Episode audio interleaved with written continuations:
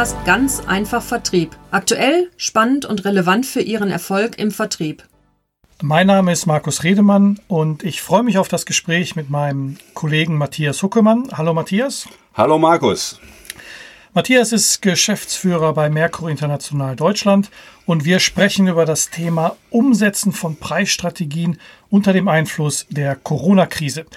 Wenn man den Titel so hört, könnte man schon fast sagen, es ist irgendwie ein Seminar Arbeitstitel oder Masterarbeitstitel, aber es ist ein wichtiges Thema, denn gerade Preisstrategien sind unstrittig als eines der Kriterien, um nachhaltig Profitabilität zu sichern, aber auch die Wettbewerbs- und Zukunftsfähigkeit von Unternehmen zu sichern. Also eine grundsätzlich eine betriebswirtschaftliche Gesetzmäßigkeit, die schon lange existiert, auch vor Corona und auch nach Corona immer noch da sein wird. Deswegen, Matthias, ordne das doch für uns mal ein Stück weit ein, das Thema.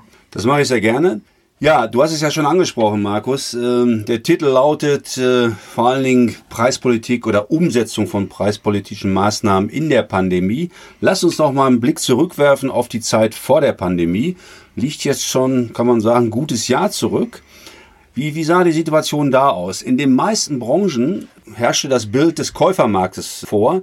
Das heißt, Rabattschlachten, immense Preiszugeständnisse der Lieferanten, um überhaupt an Aufträge ranzukommen war so, sagen wir mal, ähm, der, der Schwerpunkt. Und die Lieferanten haben also immer mehr Zugeständnisse gegeben. Einkäufer fühlten sich komfortabel in der Situation, die Preisspirale nach unten zu drehen. Denn selbst wenn sie mit einem Lieferanten nicht klarkamen, es gab immer einen, der dann letztendlich gesagt hat, okay, wir machen das mit ihnen. Und diese Preiszugeständnisse führten dazu, dass man in Verhandlungen häufig das Gefühl hatte, da begegnen sich nicht zwei Partner auf Augenhöhe, sondern der eine dominiert den anderen. Also wie gesagt, immer abhängig von, von Branchen, aber das ist so eine generelle Einschätzung von mir, wie es vor Corona letztendlich gewesen ist. Und jetzt hat man irgendwie schon das Gefühl, dass äh, man dann versuchte als Lieferant über Mehrwerte stärker aus dieser Preisdiskussion rauszukommen. Das hat nicht immer geklappt. Kurzum, das war so mein Eindruck, Situation vor Corona.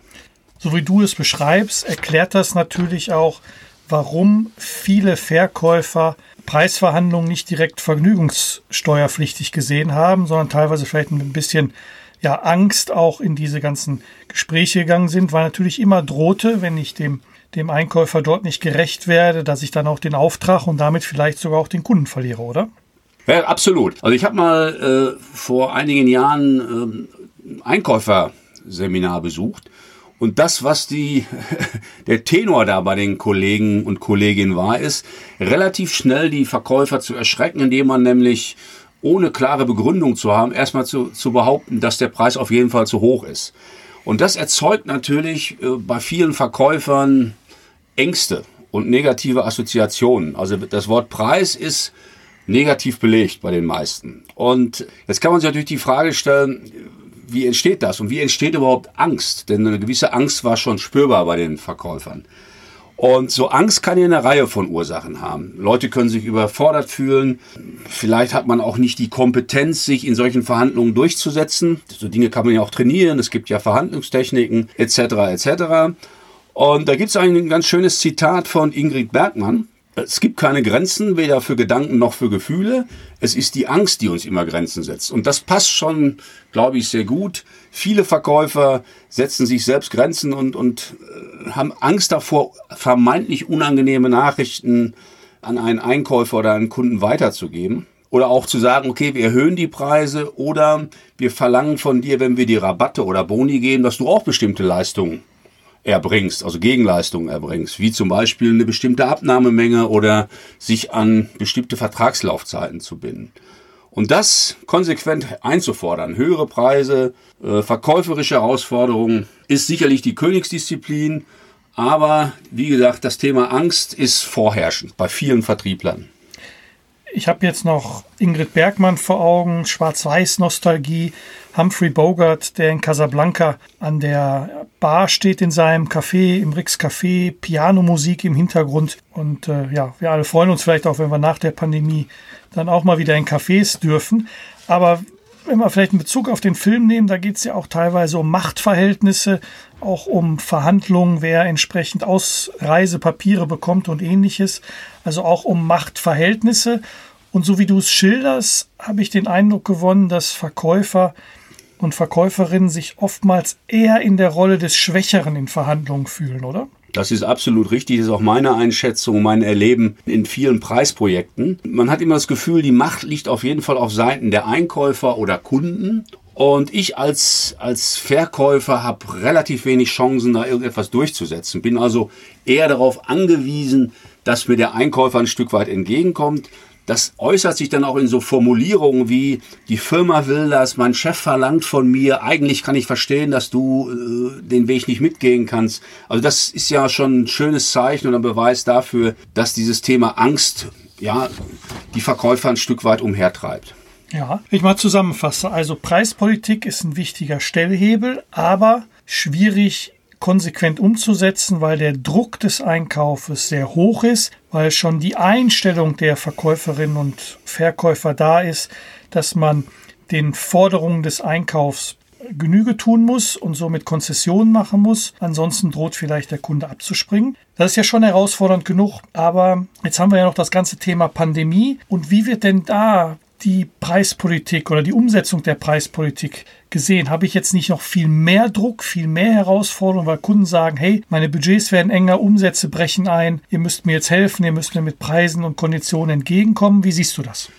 Das sehe ich genauso und, und das, das, das sehen ja auch diejenigen, die sich mit solchen Untersuchungen beschäftigen, die Zahlen, Daten, Fakten dazu liefern. Wenn ich mal so gelesen vom Deutschen Industrie- und äh, Handelstag, da wurde geschätzt, dass jedes vierte Unternehmen in Deutschland aufgrund der Corona-Krise zumindest erhebliche Einbußen in Kauf nehmen muss. Und das führt ja genau zu dem Druck, den du gerade angesprochen hast, dass, dass bewirkt etwas Negatives, weil man natürlich versucht, sich woanders das Geld zurückzuholen. Ich meine jetzt nicht vom Staat, sondern eben von den Lieferanten, weil man einfach sagt, die sollen froh sein, wenn wir überhaupt bei denen was bestellen und das eben zu niedrigen Preisen. Das ist genau das, was du ausgedrückt hast. Die Intensität und der Druck auf den Vertrieb scheint nochmal zugenommen zu haben.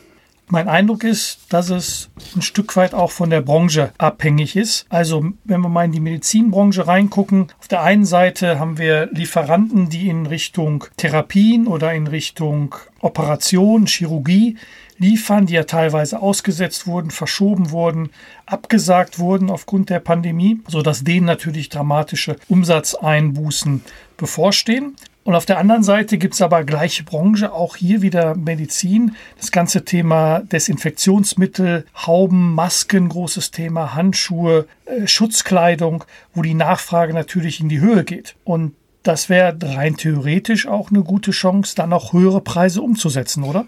Absolut. Das erinnert uns beide wahrscheinlich an die lang zurückliegende Zeit des Studiums, wo man gelernt hat. Also bei mir noch nicht so lange. Ja, das ist richtig. Also bei mir ganz, ganz lange. Äh, wenn man, wenn man daran zurückdenkt, was da gesagt wurde und was ja auch eine Gesetzmäßigkeit ist, je knapper das Angebot, um, umso besser kannst du natürlich bestimmte Dinge äh, durchsetzen. Und wir erleben teilweise in diesen innerhalb einer Branche, wie du es gerade beschrieben hast, bei bestimmten Produktgruppen oder Business Unit Einheiten, dass dort eine hohe, hohe Nachfrage äh, besteht, dass dadurch Engpässe entstehen und man letztendlich irgendwo verteilen kann. Das klingt jetzt einfach, ist aber gar nicht so einfach, weil ich vielleicht Kunden erzählen muss, dass sie erst später beliefert werden oder man gar keinen Liefertermin auch vorangeben kann, weil man selbst nicht weiß, wann die Vorlieferanten einem die Produkte dann liefern, die man selbst braucht, um, um zu produzieren. Aber Jetzt kann man natürlich sagen, okay, das eine ist, ich muss es den, den Kunden vermitteln, dass sie keine oder später Produkte bekommen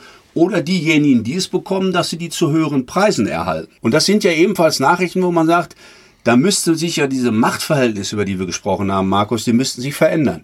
Die Erfahrung lehrt aber, dass das nicht unbedingt der Fall ist. Das heißt, Preisgespräche, Preisdiskussionen mit dem Einkauf bleiben weiterhin herausfordernd und stellen oder stellen eine Herausforderung dar. Jetzt kommt ja noch ein Aspekt hinzu. Die meisten Verkäuferinnen oder Verkäufer verbringen ja aktuell ihre Zeit sehr stark im Homeoffice, haben sehr viel Webmeetings dann mit den Kunden und somit auch die Preisgespräche und, und Verhandlungen finden dann so statt. Das heißt, das, was man früher hatte, wo man so eine Atmosphäre im Raum spüren konnte, habe ich den Preispunkt nun getroffen, ist reagiert der Einkäufer verärgert, das fällt ja alles weg. Wie wirkt sich das, dass ich nun mehr in diesem, wie es so schön heißt, Remote-Selling-Modus bin, wie wirkt sich das auf die Preisgespräche aus? Ja, das ist eine sehr gute Frage und wir haben ja bisher in unserem Gespräch darüber gesprochen, welche Ängste häufig bei Verkäufern beim Thema Preis existieren. Jetzt kommt noch das Thema Distanz, was du ja beschrieben hast, über Homeoffice hinzu. Das heißt, mir gehen bestimmte kommunikative Elemente verloren. Ich kann dem Verhandlungspartner nicht mehr unbedingt so genau in die Augen gucken ich, es ist schwieriger zu überzeugen. Ich bin vielleicht unsicher mit der Technik. Also damit sehen wir relativ schnell, dass sich der Schwierigkeitsgrad weiterhin dann erhöht. Wir haben ja viele Hörerinnen und Hörer in unserem Podcast, die aus dem Vertrieb stammen, also oder für den Vertrieb verantwortlich sind. Was kannst du denen denn mitgeben? Wie können sie diese Herausforderung am besten bewerkstelligen? Wir haben ja viel über Angst gesprochen und über Unsicherheit und das, was letztendlich das Entscheidende ist, dass man sich sehr, sehr, sehr gut vorbereitet, die Kompetenzen entwickelt, und zwar einmal, um Preise und Konditionen entsprechend zu verargumentieren und zum Zweiten eben sich in dieser virtuellen Welt, diesem Verkaufen, Verhandeln auf Distanz zurechtzufinden. Und du wirst dich nicht wundern, dass ich, dass ich da sage, das geht nur über Training, Training, Training. Am besten mit den Führungskräften, dass man sich genau überlegt, wie soll ich das äh, jeweilige, die jeweilige Situation verargumentieren? Welche Einwände können kommen? Wie groß ist die Gefahr, dass Wettbewerber reinkommen? Weil das bestimmt ja letztendlich meine Verhandlung. Und das Ganze eben auszuprobieren, zu trainieren und möglichst natürlich im virtuellen Raum, weil wir ja gerade gesagt haben, dass dieses Thema Verkaufen, Verhandeln aus der Distanz ein wichtiges ist. Also zusammenfassend, üben, üben, üben mit Führungskräften oder mit Experten, die sich da halt auskennen. Ich glaube, üben ist ganz wichtig, um sich auf diese besondere Situation, dass ich halt per Webmeeting vielleicht auch nur eine Stunde Zeit dann das Preisgespräch führen muss, damit die Situation nicht für mich so ungewohnt ist, ich also nicht unsicher werde, sondern ganz im Gegenteil Sicherheit ausstrahlen kann, meine verkäuferische Wirkkraft auch weiterhin nutzen kann. Und ich habe auch verstanden, dass eine Menge Vorbereitung nötig ist, um dann wirklich in dem eigentlichen Gespräch dann auch die Punkte entsprechend durchzubringen.